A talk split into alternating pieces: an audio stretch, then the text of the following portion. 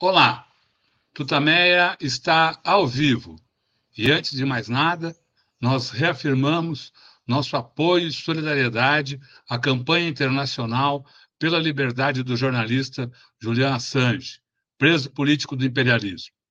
Estamos nós aqui nos nossos estúdios domésticos, a Eleonora. O Rodolfo. E do, lado, do outro lado da tela conversa conosco neste fim de tarde o historiador Chico Teixeira, você já conhece de tantos seus trabalhos, seus, seus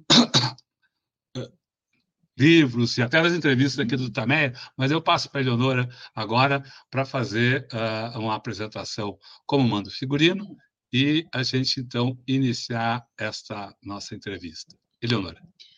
Chico Teixeira, que bom tê-lo aqui nesse fim de tarde do dia 24 de outubro de 2023. Como o Rodolfo disse, Chico Teixeira é historiador, é também cientista político, formado pelo FRJ, fez pós-graduação é, na Universidade Federal Fluminense, na USP, em Berlim, é, enfim, percorreu o mundo aí e sempre muito atento à, à, conjuntura e à conjuntura internacional, mas a gente vai começar sobre falando sobre o Brasil. Também o Chico nos falou aqui muitas vezes sobre a questão militar e ele fala desde o Rio que está vivendo dias aí muito tensos com essa ação miliciana, queima de ônibus, insatisfação, muito protesto em relação à segurança. Uh, Chico Teixeira, como é que você avalia o que está acontecendo no Rio de Janeiro? É mais do que a gente já viu ou tem algum ingrediente novo? Eu hoje percorri boa parte da cidade de carro, vi polícia civil e polícia militar e até Detran em vários pontos da cidade, coisa totalmente ausente ontem né, é, dos mesmos locais que eu percorri hoje. Acho que nós estamos uh, vendo uma coisa nova. A violência no Rio de Janeiro não é nova. A violência no Rio de Janeiro e a força, uh, uh, de um lado, dos narcotraficantes e de outro, das milícias, mas também de ambos juntos, porque também se fundiram, dando origem ao que hoje se chama narcomilícias no Rio de Janeiro, dominando áreas né, imensas né, do município do Rio de Janeiro, inclusive áreas onde não é possível entrar para fazer propaganda eleitoral e tem é, é, elegido né, constantemente representantes que protegem e até condecoram milicianos na Assembleia Legislativa do Rio de Janeiro, né, é, dentro desse campo que nós chamamos de bolsonarismo. Mas o que eu estou vendo de novo no Rio de Janeiro pela intensidade, pela paralisia do governo do Estado, o governo Cláudio Castro, né, pela incapacidade de dar é, é, sentido a uma política de segurança cidadã no Rio de Janeiro, é algo maior. E o que acontece no Rio de Janeiro né, tem paralelo com o que acontece na violência é, policial e na violência do crime organizado na Bahia na violência e no caráter de expedições punitivas da polícia uh, de São Paulo, uh, e mesmo em Minas Gerais, no Pará, em vários estados. Se nós pensarmos isso num conjunto, e eu quero tornar isso aqui muito claro, uma frase que já falamos aqui uh, no Tutameia, a vitória eleitoral de Lula não acabou com o golpe que era para ser dado dia 30 de outubro, dia 12 de dezembro, acabou no dia 8. Mas uh, a derrota deles no dia 8 foi tática. A, a proposta de golpe continua no ar. E, nesse sentido, nós vemos agora o governo Lula preso num movimento de pinças. De um lado, uma tenaz dessa pinça é a campanha eh, parlamentar aberta, principalmente na pauta ou na agenda comportamental, visando desmoralizar o governo tá, em pautas como aborto, como união civil de gays, como minoridade penal, como marco temporal indígena, como é, várias é, pautas de saúde pública, né, é, em nome de uma pretensa família né, defendida pelo bolsonarismo. A outra tenaz dessa pinça né, para formar esse movimento de envolvimento do governo Lula é mostrar que o governo não tem capacidade de manter a segurança pública, aumentar a tensão, aumentar o noticiário de perda de controle da segurança pública, para que se torne necessário o retorno dos militares, seja através do artigo 142 da Constituição, via GLO, seja sob forma de é, intervenção, como o Estado do Rio de Janeiro está pedindo agora, né, para uh, que uh, fique claro que sem os militares não é possível governar o Brasil. Então, estamos vendo um movimento de pinça, né, de um lado, né, principalmente no Congresso, uma bateria uh, de projetos de lei contrários a toda a agenda comportamental, social e de direitos humanos do governo, e do lado de cá, uma tenaz mostrando ou tentando mostrar a incapacidade do governo de garantir a ordem pública.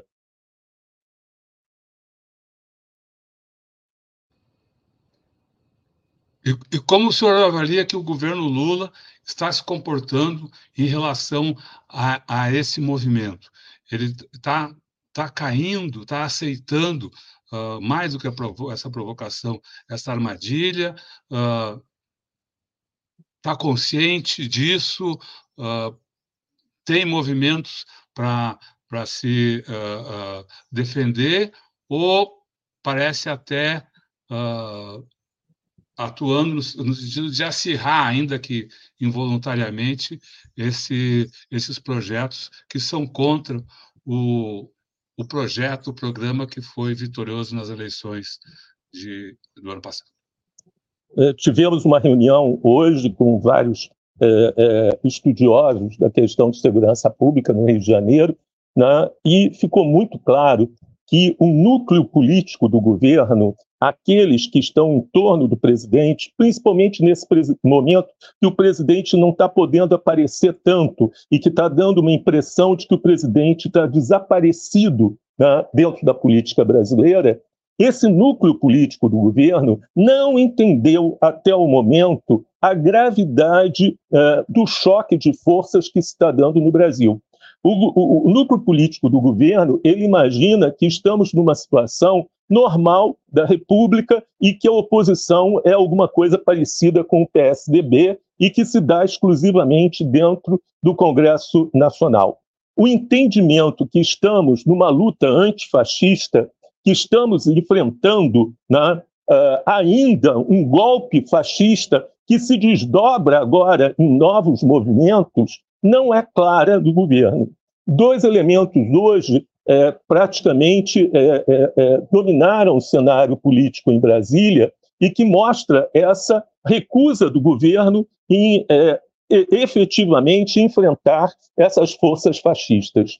De um lado, o governo é, é, se negando a cumprir uma promessa eleitoral fundamental, que a recriação da Comissão de Mortos e Desaparecidos nos anos de chumbo no Brasil, nos anos da ditadura militar, comissão que foi extinta pelo Bolsonaro e que era uma uh, fundamental uh, demanda de familiares, de uh, filhos, de esposas viúvas dos seus direitos. E, de outro lado, a pressão, principalmente contra o ministro Flávio Dino, para uh, uma intervenção militar no Rio de Janeiro e o retorno dos militares né, para a cena política. A questão do ministro Flávio Dino merece um pouco mais de atenção. Uh, o, o, ministro Flávio Dino, o seu secretário-geral, Ricardo Capelli, o uh, o ministro-chefe da Advocacia Geral da União, Jorge Messias, o ministro Alexandre de Moraes, do Supremo, são as pessoas que querem levar mais à frente, querem aprofundar né, uh, os inquéritos sobre o 8 de janeiro. Isso não está sendo bem visto pelo uh, núcleo político do governo. Esse núcleo político acha que isso é, de um lado, uma tendência do Dino em adiantar a campanha presidencial e se é, projetar como presidente, daí, inclusive, o interesse de mandá-lo para o Supremo Tribunal Federal né, para ele cair para cima, para ele cair num trono dourado cheio de regalias e parar de aprofundar né, uh, os inquéritos e uh, as acusações contra o bolsonarismo. E a divisão do Ministério da Justiça, retirando do Ministério da Justiça a segurança pública, criando um ministério onde as forças dominantes vão ser a Polícia Federal e a Polícia Rodoviária Federal. Né? Um ministério, literalmente, da polícia que vai acabar na mão uh, de alguém do centrão nesse sentido. E, principalmente, né, é, coloca-se em dúvida nessa divisão e na saída do Dino se André Passos Rodrigues, o novo né, é, diretor-geral da Polícia Federal, que tem feito, inclusive, esse levantamento, essa devassa na ABIN, mostrando o papel da ABIN na, na preparação do golpe, né, possa ser retirado do seu cargo.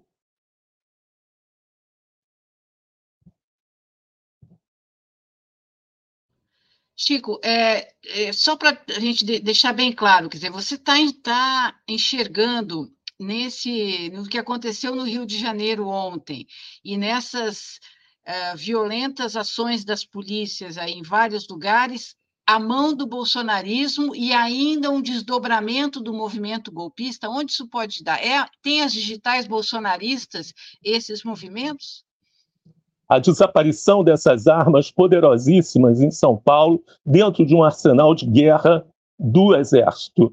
A morte gratuita desses médicos num congresso é, é, internacional aqui na cidade do Rio de Janeiro. Né? tudo isso tem um traço em comum. Né? É, não estou de maneira alguma fazendo uma teoria conspiratória, mas sou historiador. Eu tenho que unir os elos de uma cadeia. Eu preciso dar sentido a acontecimentos que estão é, é transbordando né, das suas margens naturais pelo grau, intensidade, volume da violência com que eles são marcados. Então, a gente vê uma polícia e uma PM, seja na Bahia, seja em São Paulo, seja no Rio de Janeiro, inteiramente autônoma, inteiramente autônoma, que pratica atos né, que vão, eh, nos lembram perfeitamente né, os anos de chumbo. Né? Vários dos mortos aqui no Rio de Janeiro tinham sinais evidentes de tortura e, em seguida, de execução. Né? Eh, essa é a marca registrada eh, dos anos de chumbo. Né? Não quero, de maneira alguma, ser é, o músico da nota só, da nota do golpe.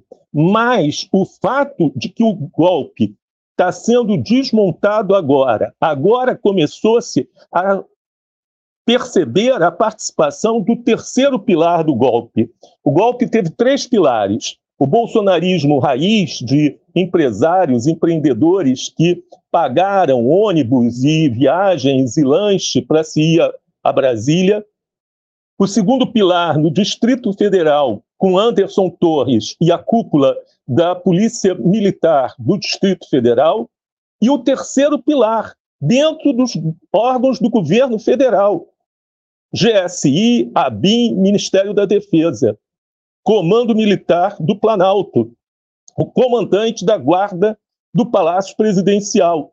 Até agora não se tinha chegado a esse pilar. Só agora, com a abertura né, desse é, é, é, inquérito imenso, mostrando que a BIM vinha né, desbilhotando, vinha espionando a cidadania brasileira. E mais do que isso, que o equipamento não foi comprado no período Bolsonaro, foi antes, com Temer, quando ele estava naquele governo, literalmente tutelado pelos militares, né? obedecendo ordens dos militares. E foi ali que se comprou esse equipamento, o que mostra que, na verdade, né, o próprio Exército né, tinha interesse e usou esse equipamento ou está usando esse equipamento. Né? É, eu não posso deixar de fazer um paralelo com o fato, por exemplo, de uma prisão minha né, em 1977, se não me engano, porque eu tinha feito a assinatura de um jornal Nanico, onde estava o meu endereço, etc., e eles foram naquele endereço onde eles vigiavam a redação desse jornal Nanico aqui do Rio de Janeiro. Né? É a mesma coisa que eles estão fazendo agora. E isso ficou evidente.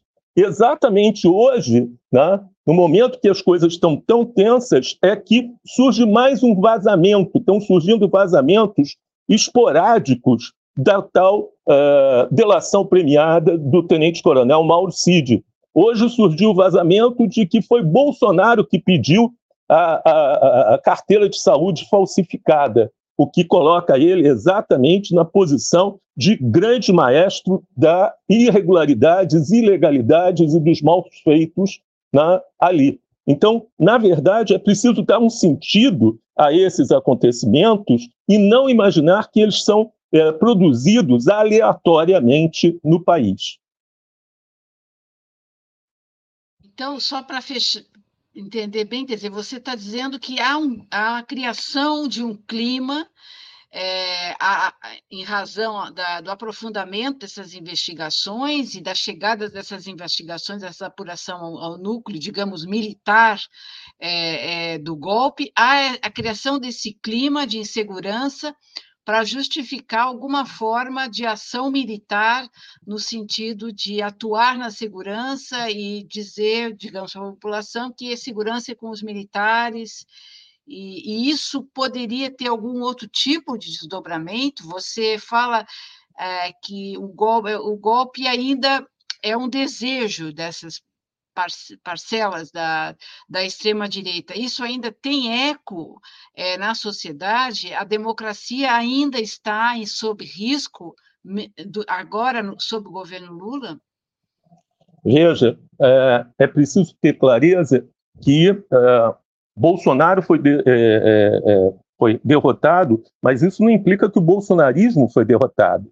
Né? Grandes estados do Brasil, como São Paulo e Minas Gerais e Rio de Janeiro, tiveram bolsonaristas eleitos como governador e tem uma maioria bolsonarista nas suas assembleias, e nós temos um partido né, bolsonarista, que é o PL, gigantesco dentro do Congresso, e que fustiga o governo de forma crescente numa pauta fundamental que identifica né, o, o, PT com uma parcela enorme da população de mulheres, de eh, jovens, de negros, de eh, gays, etc. E é aí que eles estão fustigando, ainda em cima dessa pretensa família no, eh, heteronormativa uh, que faz parte do ideário bolsonarista. Né? De outro lado, é, se percebeu que, na hora de votar, as pessoas levam muito em consideração o critério segurança, se sentirem seguras a estar andando nas ruas das suas próprias cidades. E é aí, nessa segurança cidadã, que tem se trabalhado muito e que o governo tem tido dificuldades de apresentar um projeto condizente com o grau né, de autonomia que o crime organizado, as milícias esse poder paralelo não é um Estado paralelo, é um poder paralelo. Não podemos confundir isso. Né? Só existe um Estado no Brasil que é o Estado de Direito. Né? Mas existe sim um poder paralelo, inclusive armado, armado com armas que vêm de contrabando via as fronteiras internacionais e armas roubadas do arsenal das Forças Armadas, que enfrenta o governo. Isso é o quadro, já para as eleições para prefeituras, que é, tenta claramente se contrapor né, à ideia de normalização da vida política brasileira, como o governo Lula pretende.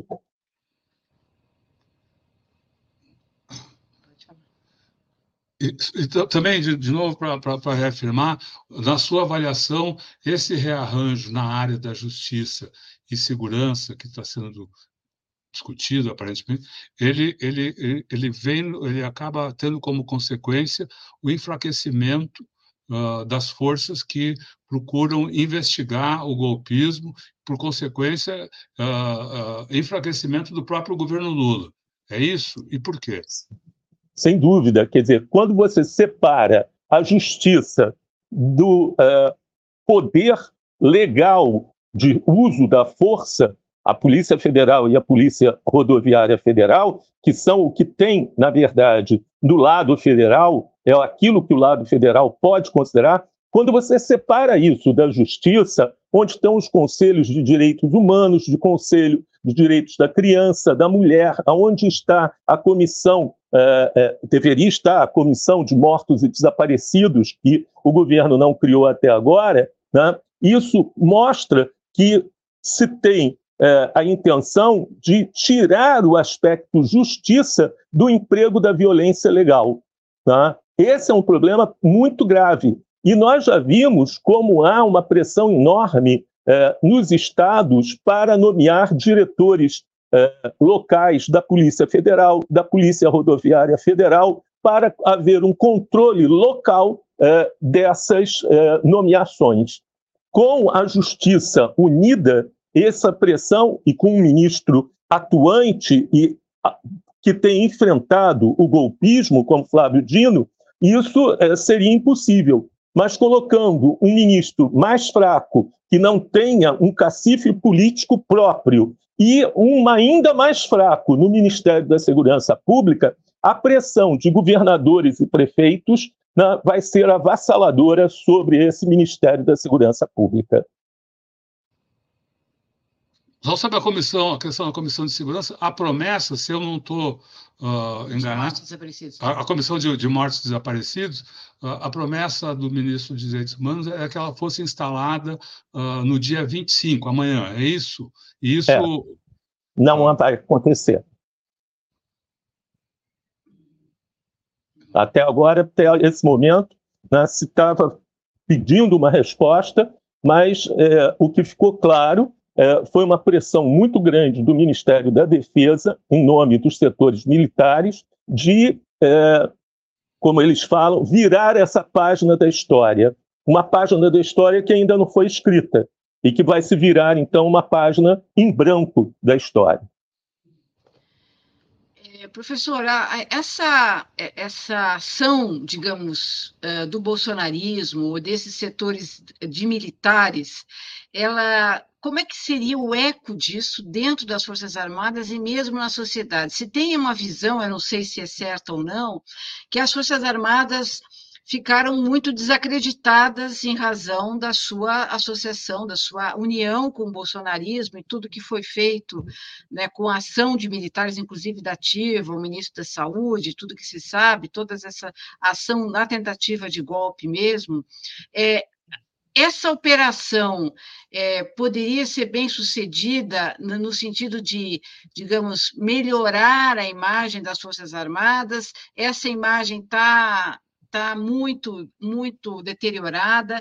Essa agora essa tá, tá nítida, né? Essa ação da da FAB a, a ida dos voos para Israel né, e para o Egito, eles têm muito, acho que essa também essa preocupação de, de fazer um, um marketing, né? Tá até tá, na, tá nas ruas, até uma propaganda, uma publicidade da FAB, né? É, eu achei estranho, mas tem propaganda da FAB é, nas ruas. Como é que o senhor vê essa, essa ação dos, das Forças Armadas e do Ministério da Defesa nesse momento? Sem dúvida nenhuma, está, nesse momento, tendo um esforço de passar limpo os currículos. Né? Currículos que estavam meio sujos né? pela atuação. Quer dizer, se vê essa operação muito bem feita uh, e felizmente feita da retirada de brasileiros uh, de Israel, né? que foi um sucesso, e Israel fica lá na Ásia, né? Uh, enquanto a mesma FAB não foi capaz de levar é, respiradores para Manaus, nem apanhar pessoas em estado grave em Manaus e trazer para outros hospitais. Né? Quer dizer, parece que Manaus é muito mais longe do que Tel Aviv. Né?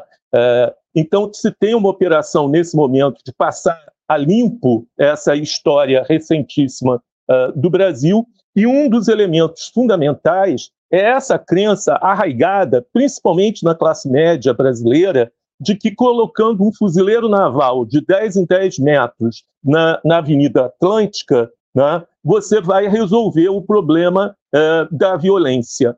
A, as questões fundamentais de melhoria salarial, dos policiais, de seguro eh, de vida para os policiais, de garantia de moradia para os policiais, de melhoria de uma inteligência legal acoplada à justiça, com atuação junto a um juiz designado para autorizações eh, de escutas, de eh, invasão de domicílio e eh, outros eh, elementos baseados em provas factuais prévias de risco, né? a melhoria das condições de moradia e de lazer de vastas eh, eh, camadas da população brasileira. Ontem, 2 milhões e 600 mil cariocas estavam né, separados da República, não faziam parte da República, né, mas normalmente eles também não fazem parte da República. As passagens de ônibus custam tão caros que eles vivem muito mais né, é, em meios os mais variados para se locomover. Os jovens não têm locais de lazer, não temos cinemas né, é, é, comunitários, não temos teatros comunitários, e até as praças públicas com campo de futebol foram ocupadas pelo narcotráfico e pela milícia e transformadas em centros de treinamento militar no Rio de Janeiro. Então, a ausência de um programa claro é, e aí eu, eu acho que o Ministério da Cultura, o Ministério dos Direitos Humanos, o Ministério da Desigualdade Social tem uma imensa responsabilidade por isso.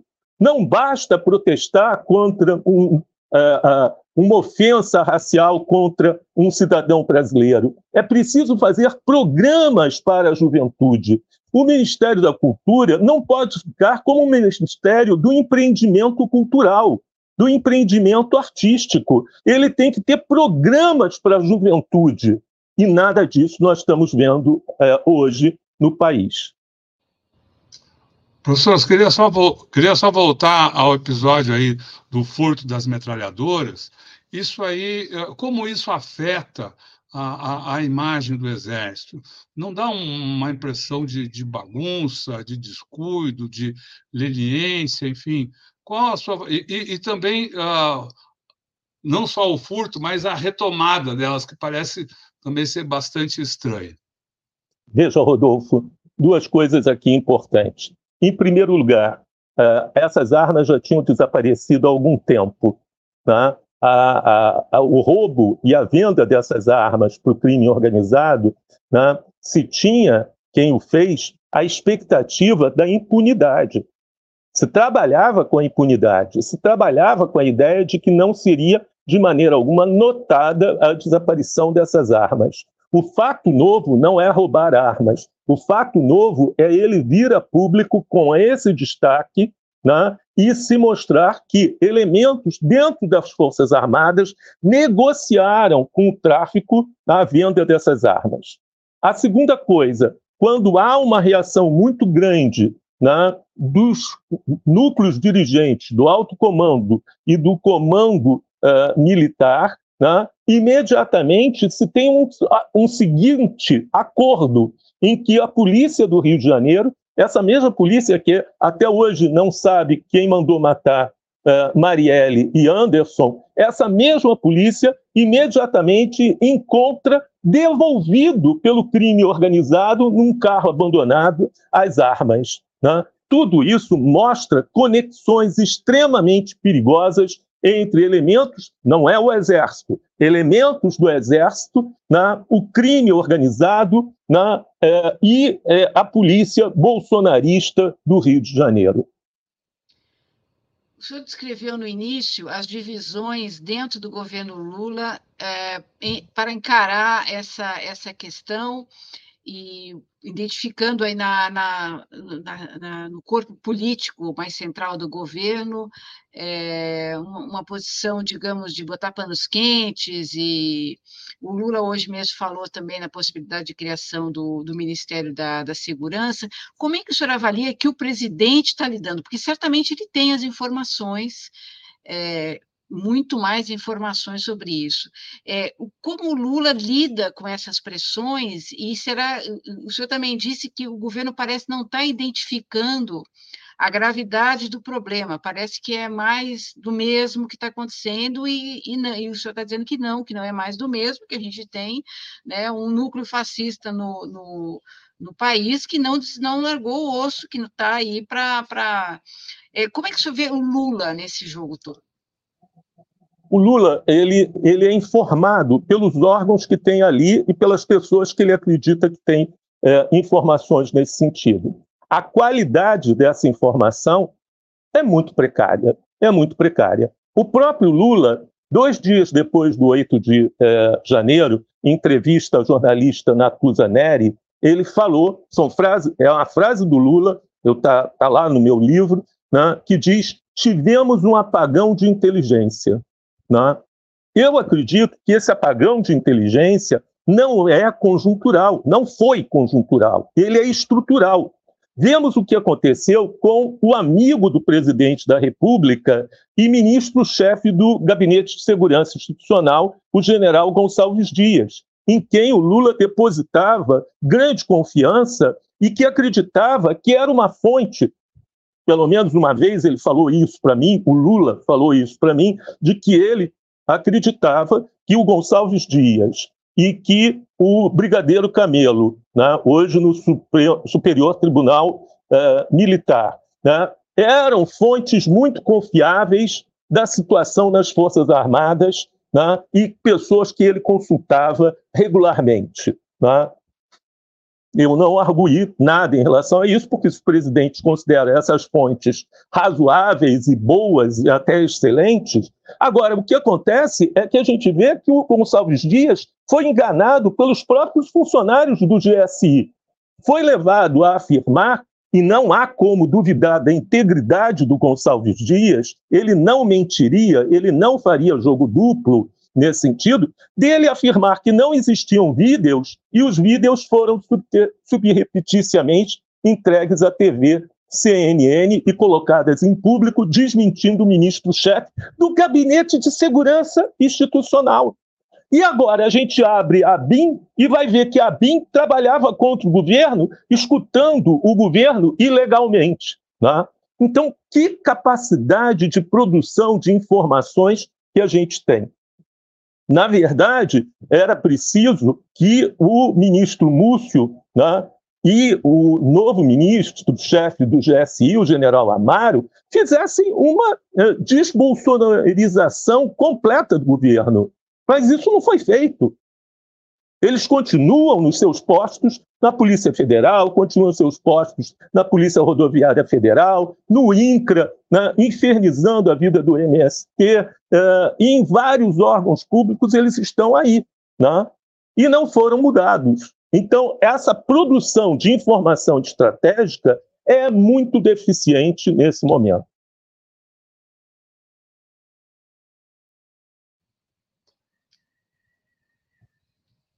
Professor, vamos agora entrar então no. A gente está com uma série de temas aqui. Temos que. Uh, a questão da Palestina. Qual a sua avaliação da situação hoje lá? Desdobramentos, a, a, os ataques de Israel ao povo palestino estão cada vez mais violentos, cada vez mais desumanos. Uh, o governo, o presidente da França esteve lá e, enfim, qual a sua avaliação do momento atual? Hoje tivemos uma reunião do Conselho de Segurança das Nações Unidas que foi é, horrendo, foi uma péssima reunião, malgrado uma fala muito consistente do chanceler Mauro Vieira, né, uma posição muito clara né, do secretário-geral Antônio Guterres, né, o que aconteceu foi um ministro de Relações Exteriores de Israel, o senhor Eli Cohen, tentando dar ordens na ONU, né? inclusive pedindo a demissão de Guterres e a demissão do presidente eh, do Conselho, por sinal, o embaixador brasileiro na, nas Nações Unidas. Né? Eh, aí não temos menor dúvida, quer dizer, de um lado é preciso ter um conhecimento e uma clareza muito grande sobre o que é o Hamas. O Hamas é o braço palestino da Irmandade ou Fraternidade Muçulmana, né? um grupo radical um grupo que não reconhece a ordem mundial, não reconhece o Estado-nação, só pensa em termos da UMA, a comunidade islâmica, né? coloca a religião acima de qualquer é, preceito legal, inclusive dos direitos humanos. Né? O Hamas é uma organização radical, religiosa, né? ligada aos grupos mais extremistas do Islã militante. Né? Isso é muito claro. Né? De outro lado, é interessante notar, é interessante não, é fundamental notar que o governo Netanyahu, para se manter no governo, para se manter no poder, ele fez aliança com os grupos extremistas de Israel de absoluta tendência fascista. Então, são fascistas né, o ministro uh, né, da uh, Fazenda ou Finanças, o ministro Ben Gavrir, da Segurança Nacional, é um extremista condenado já por próprio uh, Justiça de Israel né, por racismo né, e está no governo. Esse é um governo de componentes fascistas que querem o extermínio né, da população uh, palestina. Alguns desses ministros chegam a falar de que não existe povo palestino. Então, é possível né, é, continuar com esse massacre que está aí nesse sentido. O que houve muito claramente é que Israel, Estados Unidos, a Europa Ocidental, né, eles é, sabotaram todo o tempo, todo o tempo, eles sabotaram a autoridade nacional palestina, né? o embrião do Estado palestino, que hoje só está lá em pequenas ilhas entre assentamentos de colonos judeus na Cisjordânia. Ao desmoralizar e não cumprir nenhuma etapa dos acordos sobre a criação do Estado palestino, os acordos de Oslo e de Madrid, né, isso enfraqueceu a um ponto tal na autoridade palestina, a única reconhecida no mundo inteiro como representante dos palestinos, que a oposição à autoridade palestina, como Hamas, acabaram crescendo por causa da própria desmoralização uh, uh, da autoridade palestina. Os ocidentais, eles desmoralizaram todas as lideranças laica, laicas todos os é, é, partidos políticos, como o Fatah, que é o partido no poder na autoridade palestina, né, de uma forma tal que deixaram um vazio, um buraco, aonde cresceu o radicalismo religioso islâmico. E o Hamas, como foi o califado islâmico, é uma consequência disso. O Hamas ele prega uma jihad né, em que homens, mulheres, crianças, todos estão envoltos nas obrigatoriedades de uma leitura literal, por isso falamos fundamentalista, né, do Corão. E, por outro lado, está esse ministério Netanyahu, nitidamente racista, supremacista, branco e fascista. Chegar a um acordo entre essas formas né, é extremamente difícil. A única coisa que se pode fazer é avançar no fortalecimento da autoridade palestina e na criação de um Estado de Israel para que, eh, novamente, se tenha uma capacidade de interlocução. Ninguém quer que Israel ou que a ONU negocie com Hamas. Se quer que negocie, sim, com a autoridade palestina e reconheça a soberania da autoridade palestina. O senhor começou falando do, do, do, dos aspectos diplomáticos do debate que teve uh, no Conselho de Segurança da ONU. E no cenário lá de batalha, a, a, de batalha ou, ou das forças uh, políticas que apoiam cada um uh, dos contendores, aí, se é que pode se chamar contendores numa coisa tão dispara. qual a sua avaliação? É, a questão diplomática só retomando um pouquinho, ela é fundamental, porque, na verdade, o governo dos Estados Unidos, o governo Biden, colocou a questão uh, palestina uh, no calendário das eleições americanas. Então, provar a amizade a Israel, mostrar-se duro, ter uma guerra para lutar durante um período pré-eleitoral é fundamental, com a ideia de que o, o governo não muda né, durante períodos de guerra. Então, mexeu na frota, ameaça o Irã, faz toda essa demonstração de musculatura exatamente por causa do calendário eleitoral e por causa da fraqueza do governo Biden perante a ascensão de Trump. Né? Então, na verdade, a gente vê aqui o voto é, dos Estados Unidos contra a moção brasileira na ONU foi exatamente para dar um calendário de que o Biden estava em Israel e ia voltar com uma proposta que ele agora diz que vai apresentar né, de é, ajuda humanitária lá à, à, população palestina. Então, na verdade, a gente está vendo uma manipulação pelos interesses né, mais locais americanos né, da paz e da vida das pessoas no mundo. Né? Evidentemente, o Ocidente vai pagar um preço elevado por isso. Nós já estamos vendo esse estado de desesperação com atentados terroristas na França, na Alemanha, na Turquia e no próprio Estados Unidos.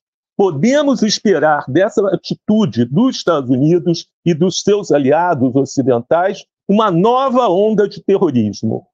No local, evidentemente, Israel é, pode entrar e, e, e, tem condições de entrar em Gaza e provocar um banho de sangue ainda maior. A questão é como sair, não é como entrar. Para sair com a ideia de que não há mais ramais, se é isso que eles querem, eles vão ter que matar uh, pelo menos uh, um terço de toda a população uh, de Gaza. O que vemos nesse momento é bairros inteiros da cidade de Gaza transformados em escombros em demolição, hospitais, escolas, mesquitas, igrejas atacadas indistintamente. Né? Há uma guerra assimétrica, mas além de assimétrica, totalmente desequilibrada nesse sentido. Uh, Israel, pelo artigo 51 da Carta das Nações Unidas, tem o direito à autodefesa. Isso não tenha dúvida. Mas essa autodefesa ela só vai ser consolidada quando nós tivermos dois estados seguros dentro de fronteiras internacionalmente reconhecidas, que seria o Estado Livre da Palestina e o Estado de Israel. Né?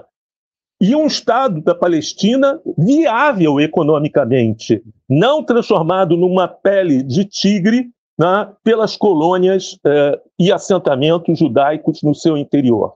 Então é preciso, sem dúvida nenhuma, né, que isso entre definitivamente na agenda internacional. Isso o presidente Lula está fazendo um esforço imenso. Né? O nosso ministro foi à reunião do Cairo, foi para Nova York, está tendo uma das atuações mais é, é, intensas para buscar exatamente a única solução. Não há solução militar. A única solução possível é política, é a criação do Estado livre da Palestina. É, nesse, nesse quadro, quer dizer que tem esse vir a ser de retomar essa discussão, mas certamente isso demora um tempo, se houver essa consciência, é, é, digamos, coletiva de que esse é o caminho. Agora, eu lhe pergunto, no curto e médio prazo, esse, essa guerra, ela pode se espraiar para outros lugares? O Hezbollah pode atuar? É, Rússia, China, é, como é que vão, vão ficar de fora disso, Irã? Como é que o senhor vê essas outras forças é, atuando se esse conflito se prolongar, que parece ser um objetivo dos Estados Unidos também, né? E, e, manter a guerra. Manter a guerra. É, veja, depois do que aconteceu hoje nas Nações Unidas e com é, o pedido de afastamento do é, secretário-geral da ONU, o, o é, Guterres, e do presidente do Conselho de Segurança na, das, das, Nações Unidas, o embaixador brasileiro, né, uma pessoa até muito gentil e pacífica né, que Israel fez, está é, tá muito claro que Israel não vai negociar nada. Né? Enquanto Israel não tiver um quadro né, de vitória militar absoluta, ele diz que não vai negociar. Só que esse quadro de vitória militar absoluta não é possível. Quer ver, deveríamos mostrar, se é necessário, mostrar ao governo Netanyahu, né? e eu estou fazendo uma força enorme aqui, a todo momento, de dizer o governo Netanyahu e nomear os ministros responsáveis, né? Eli Cohen, Ben uh, Gavir, né? Smotrich, os ministros responsáveis, porque há uma armadilha de extrema-direita, uma armadilha antissemita de confundir né, um governo com um Estado e um Estado com toda uma nação. Né? Então é preciso é, evitar a armadilha do antissemitismo. É, nós, brasileiros, o Rodolfo, né, eu, jamais seríamos responsáveis pelo genocídio Yanomami. Mas somos brasileiros, estávamos no Brasil, né? lutamos contra, né? denunciamos, denunciamos inclusive aqui né, o genocídio Yanomami, mas ele ocorreu. Então é preciso ter clareza que a responsabilidade tem nome, e esses são os nomes dos responsáveis pelo genocídio que está acontecendo na Palestina. Né? Israel quer uma vitória militar, mas é preciso mostrar a Israel que os Estados Unidos saíram do Afeganistão né, com os aviões cheios de gente, com gente pendurada em trem de pouso, sem nenhuma vitória, e eram os Estados Unidos. Que os Estados Unidos não conseguiram nenhuma vitória no Iraque, deixaram lá um governo dividido, fracionado e mais de 300 mil mortos. Né? É isso que Israel tem que ver e entender, para além da ideologia racista, supremacista e fascista do governo Netanyahu. Mas há espaço para racionalidade nesse momento, nessas condições. Dizer, Israel parece estar num aquilo que, que chama um, um afã de ataque. Estamos, estamos indo e, e vamos e vamos até o final. A única coisa que pode deter Israel e levar Israel à negociação são os Estados Unidos. E nesse momento, como diz Biden, né, o primeiro presidente dos Estados Unidos a ir ao Oriente Médio durante uma guerra, né, ele está mais interessado em criar uma áurea de guerreiro, uma áurea de homem forte, quando na verdade ele é um senhor né, uh, mais velho do que eu, uh, 14 anos, né, uh, muito frágil e que uh, as pernas bomboleiam e cai frequentemente. Então, ele quer agora dar para o povo americano, nessas eleições, a ideia de que ele é forte, firme, um guerreiro que defende os interesses americanos. Né? Então, enquanto os americanos, né, o Reino Unido, né, uh, a França, a eterna culpada Alemanha, apoiarem tudo que Israel fizer, né, não teremos paz alguma aí. Agora, Israel tem um grande equívoco em achar que vai ter uma vitória militar. Essa vitória militar não acontece. Os Estados Unidos tinham 500 mil homens no Vietnã e saíram né, escorraçados de Saigon. Tá? É preciso que isso seja entendido. Professor, a gente começou falando do bolsonarismo no Brasil, o senhor está apontando né, os fascistas, eh, os nazistas né, na, na, em Israel, os integrantes do, do governo é, é, são supremacistas, e a gente está aqui do lado com esse fenômeno Milley, que também né, tem essa, muito dessas características, foi para o segundo turno, mas numa posição é, secundária, não foi aquele fenômeno que muita, muita, muitas publicações é, é, previam. Ou desejavam. desejavam. O, o, peronismo saiu na frente. como é que o senhor avalia esse, o caso da Argentina, a, também ameaça fascista, e como é que os argentinos estão lidando com isso? Olha, eu sou professor da Cátedra de Civilização Brasileira da Universidade Nacional de La Plata. Uma universidade nova, fantástica, né, muito generosa, com uma juventude é, é, fantástica. Sinal, a Argentina é um país fantástico, é um país é, maravilhoso. Eu me alegro muito toda vez que eu estou é, na Argentina. Uma das coisas que eu aprendi lá em La Plata foi a diversidade política existente na Argentina e a popularidade né, da figura uh, uh, de Perón e um peron que é apropriado cada lado de uma forma, inclusive um peron revolucionário, como é o movimento dentro do peronismo chamado La Câmpora, né? É, e que leva jovens né, é, para as ruas com os seus. É, é como é o nome? Instrumento de tambores, tambores, desfilando com tambores, etc., na, pelas ruas, se mobilizando, etc. Nesse momento, o peronismo é a única barreira ao fascismo na Argentina, como o PT foi a última barreira ao fascismo uh, no Brasil. O que a gente vê quando a gente olha o conjunto da obra, nós temos que ver, seria tão bom que o núcleo político do governo brasileiro entendesse isso, que nós estamos né, vendo uma paisagem mundial de ascensão internacional da extrema-direita, dos movimentos neofascistas ou neonazistas, como se quiser. Se tem uma tendência, principalmente a mídia, de não usar a palavra fascismo. Parecem aquelas tias velhas que tinham medo de dizer o nome daquela doença, sabe? Tem aquela doença.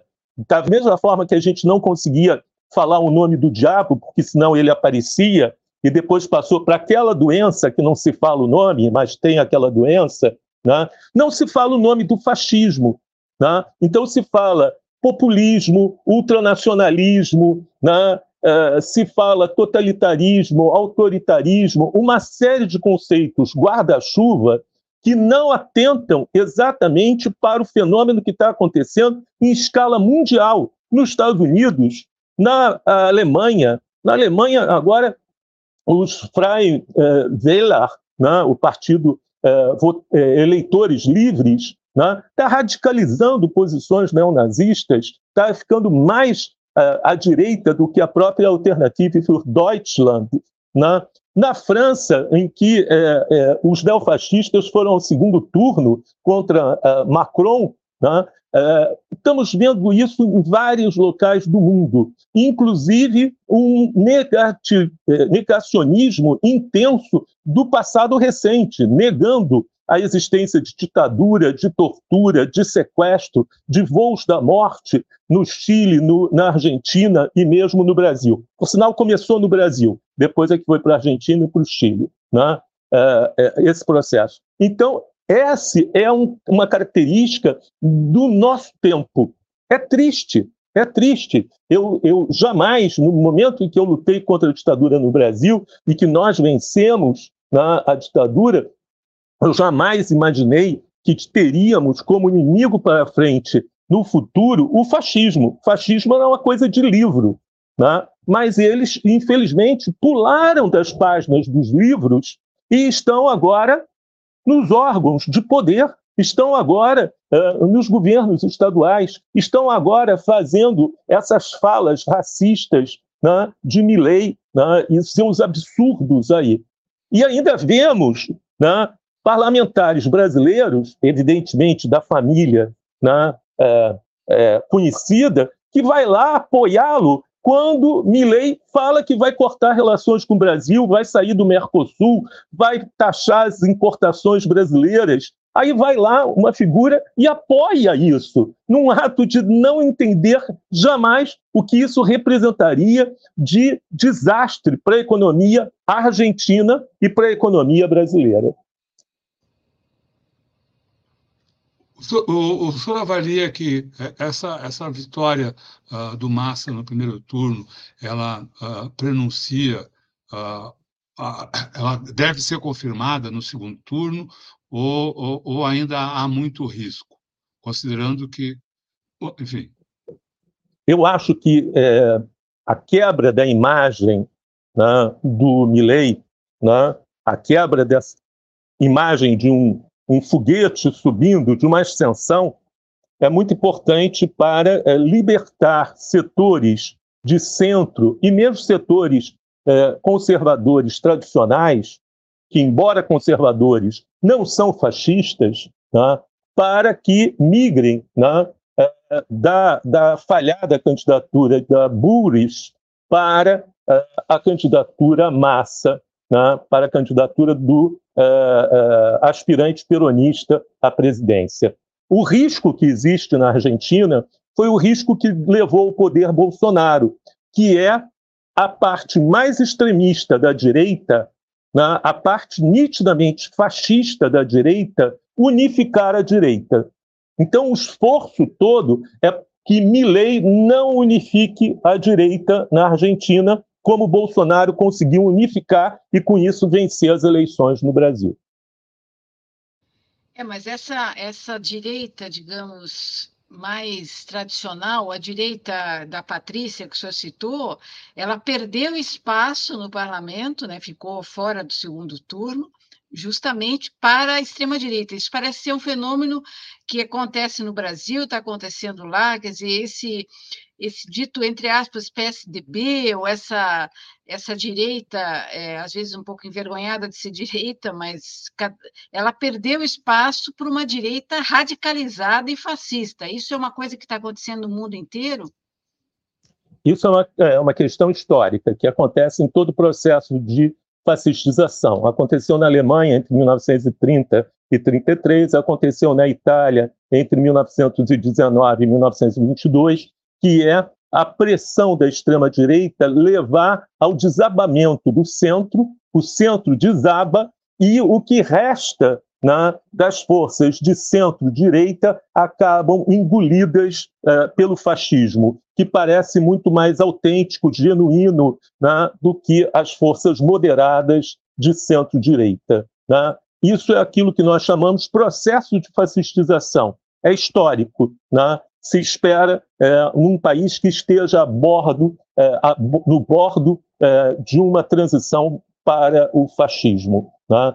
É preciso é, ter claro, é, e isso me parece que tem uma discussão muito importante, inclusive eu tenho acompanhado a propaganda eleitoral argentina, tem alguns quadros que fazem isso muito claramente, que é colar a figura de Milley no desastre da figura de Bolsonaro. Né?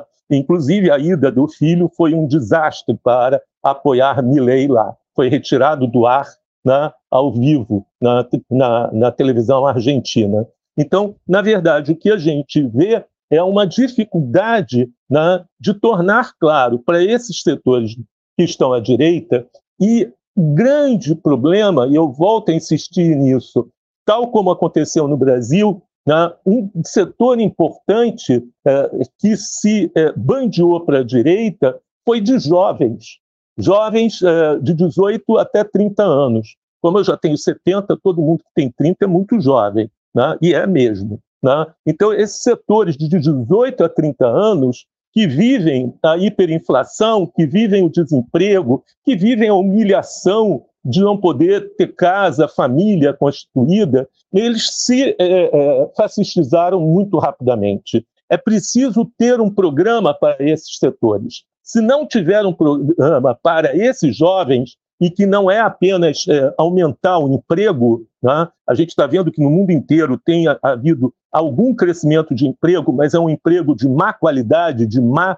remuneração, sem direitos e sem garantias. Né? Então, na verdade, é ter um programa que vá desde um emprego de qualidade até uma, um envolvimento cultural e político né? que restaure né? a alma. Quando eu falo alma, eu falo a essência né, das pessoas. Essa alma das pessoas ela é quebrada no fascismo. E eles admitem coisas e passam a admitir coisas que pessoas em estado normal não admitiriam por serem absolutamente uh, desapiedadas. Então é preciso olhar os jovens lá e aqui. E como é que o senhor acha que, que isso está sendo trabalhado pelo governo Lula. A força de Bolsonaro hoje, ela provavelmente diminuiu em relação à eleição. Nós estamos completando um ano praticamente da, da eleição de Lula. Nesse ano, como é que o senhor acha que foi a ação uh, uh, do PT ou do, do fim das forças que apoiam o governo para é, destruir essa ou para minar a força da, da extrema direita. A gente está vendo até a gente falou da guerra há pouco, quer dizer o uso né, da, da, da demonização, da, des, da desumanização é, dos palestinos, né, e, e, o bolsonarismo é certamente muito identificado com Israel, como um ingrediente da disputa política nacional, aliás, isso está acontecendo em vários países também. Como é que o senhor acha que o governo está lidando com essa, entre aspas, guerra cultural, né? e o bolsonarismo hoje, o senhor, apesar dessa, dessas investidas que a gente começou a conversar logo no início, especialmente da, da, da área militar, ele está mais enfraquecido hoje do que estava há um ano? Ah, sem dúvida nenhuma, o, o, o bolsonarismo popular o bolsonarismo de rua é, saiu enfraquecido do 8 de janeiro.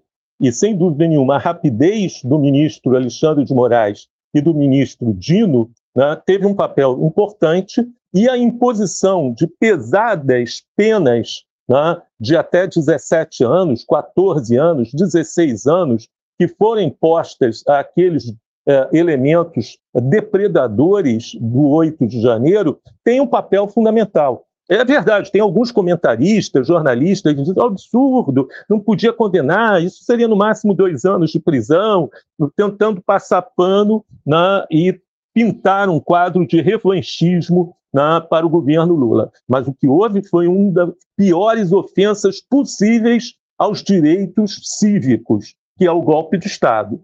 E então a pena tem que ser verdadeiramente né, custosa para que as pessoas saibam que golpe de Estado tem consequências. Né? Então, isso tem sido muito bom.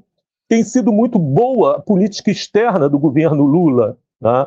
Inclusive, Lula conhece Massa bem. Massa já teve com Lula uh, uh, uh, várias vezes. Né? e eu acho que os dois vão entender se agora esperemos que o Lula saindo do seu resguardo, ele possa é, estar mais presente e se o Massa acha adequado que o Lula faça isso. Isso depende, evidentemente, do lado argentino. Mas é, é, é, no, no, no embate cultural, nós não estamos bem. Nós não estamos bem. É só ver a questão do marco temporal, né, que, é, negado no Supremo, é aprovado no Congresso. A situação do aborto e do direito da mulher ao corpo dela, né? a tentativa de baixar né, a responsabilidade criminal de jovens, jovens que não têm emprego, não têm trabalho, que são, em sua maioria, negros e pardos, e que são as primeiras vítimas da guerra né, oculta, se é que é oculta, que está sendo travada no Brasil. Né? Uh, a questão uh, do projeto de lei que revoga a união civil de gays. É, imagina o que, que vai acontecer aprovar um projeto desse e os casais que adotaram crianças, e os casais que compraram casas juntos, e os casais que é, mantêm contas bancárias, planos de saúde. Né? É uma crueldade, é algo realmente é, muito forte. O governo Lula ele é, tem entendido, e eu entendo essa posição do núcleo político do governo Lula, Aí eu estou falando é, é, do Rui Costa, do Padilha, é, do Paulo Pimenta, né, desses que têm a, a obrigação de constituir né, a linha política do governo, eles não querem, e eu repito, eu entendo isso, eles não querem que o governo Lula fique marcado como o governo do golpe, que só o golpe tenha né, é, manchetes é, diárias é, nesse sentido. E que a agenda positiva do governo Lula, crescimento econômico, aumento das exportações, aumento do emprego, etc., não apareçam, né, fiquem engolfadas nessa agenda negativa que é o golpe, o golpe, o golpe. Daí a pressa desse núcleo político em encerrar essa página e, inclusive, criticar abertamente, né? Não é abertamente, a gente sabe, a gente escuta, em, em particular, em público eles negam que não, mas criticar diretamente o ministro eh, Dino, porque ele estaria fazendo disso uma plataforma política para a sua própria eh, eleição na sucessão de Lula. Né? Essa é uma suposição, essa é uma suposição. E não se pode, de maneira alguma, É, aí é que está a questão, quando eu falo que eles não entendem o momento do Brasil, o momento da Argentina, o momento mundial. Né? Quer dizer, a questão da luta contra o fascismo é uma questão central. E o fascismo ainda ameaça o governo. O nosso adversário, né, falando como militante né, nesse momento, não é o PSDB, não é o PFL. Né? O nosso oponente nesse momento é o horror fascista.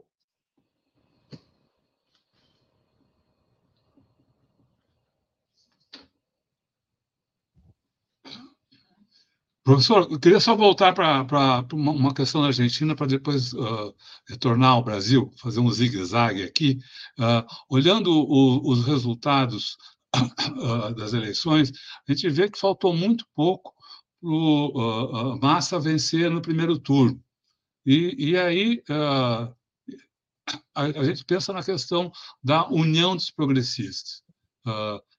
Pode-se imaginar, num cenário até, que, que se uh, os, os, os, os, grupos, os, do, os candidatos que ficaram em quarto e quinto lugares, ambos de tendência progressista, se, se tivessem se juntado ao grupo de massa, isso poderia ter lhes dado um momento político para uh, chegar a essa vitória. Uh, será que não, não é só falando, voltando aí para o Brasil, esse é o núcleo político do governo Lula que não percebe a luta, a, a necessidade de lutar contra o, o, o, fascismo, que é a luta principal, que o inimigo principal é esse, como o senhor falou, o horror fascista, ou isso está uh, um pouco espalhado pelas esquerdas que ficam uh, enfim, tentando achar uma normalidade nessa situação totalmente dramática que vivemos. Rodolfo, você tem razão. Né?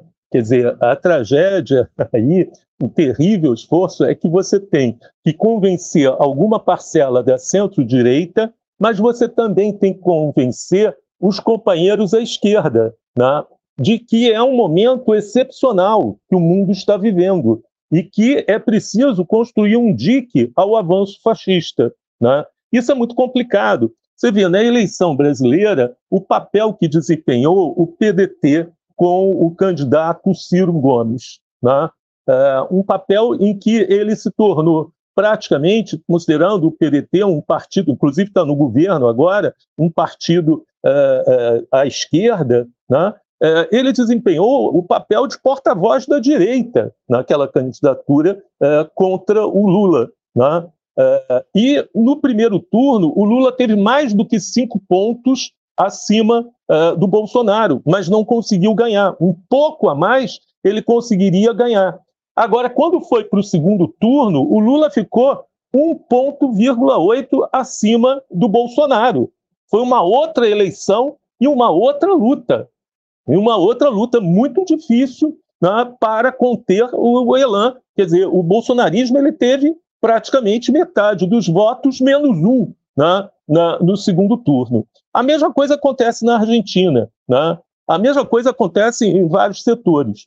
Eu tenho sido muito crítico em relação a alguns pontos do governo Lula, a, o enfrentamento da questão militar e na questão cultural, onde eu acho que há uma confusão entre cultura e produção artística, né? e que a gente precisava de programas culturais precisávamos atingir os jovens nas suas camadas mais uh, uh, jovens, na faixas etárias de 13, 14, 15 anos em, em, em, em seguida, em sequência, para, evidentemente, concorrer com as igrejas como o único lugar onde os jovens estão mais ou menos seguros para poder ir do domingo, né, paquerar um pouco, conversar um pouco, tocar um violão, fazer alguma coisa, porque fora das igrejas não há nenhum outro ambiente. As escolas estão fechadas. Eu moro do lado de uma escola que fecha sábado e domingo. Não há nada na escola sábado e domingo. Né? Quer dizer, um espaço imenso, público, fechado aos jovens. Não há uma campanha para ocupar esses jovens com teatro, com música, com festivais, com eventos, não produções pagas de show, mas um projeto cultural. Né? Uh, os teatros estão fechados, os músicos de orquestras ou uh, de grupos estão aí desempregados. O governo tinha que estar abrindo esses teatros, essas escolas, sábados e domingo, né, para gerar emprego para os artistas, mas fundamental, trazer os jovens para poder discutir, ouvir e debater fora de um ambiente totalitário como são as igrejas.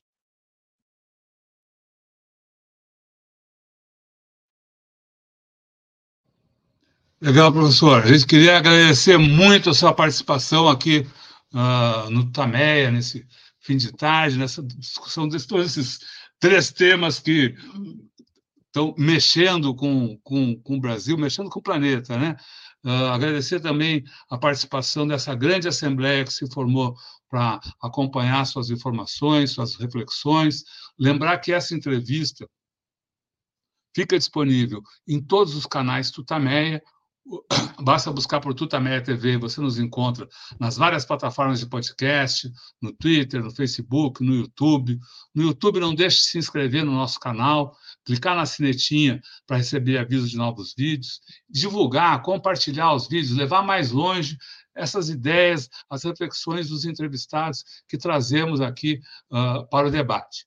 E agora, então, antes do, do tchauzinho, do boa noite, a gente quer devolver a palavra professor Chico, Chico Teixeira, para que dessa vez sem perguntas, faça então a sua, sua fala, a sua mensagem para o povo que está aqui conosco e que seguirá com a gente pela internet afora. Professor, muito obrigado, a palavra é sua. Eu é que agradeço o convite de vocês, é, fico muito satisfeito em poder conversar e dizer alguma coisa é, do que eu tenho é, estudado e visto.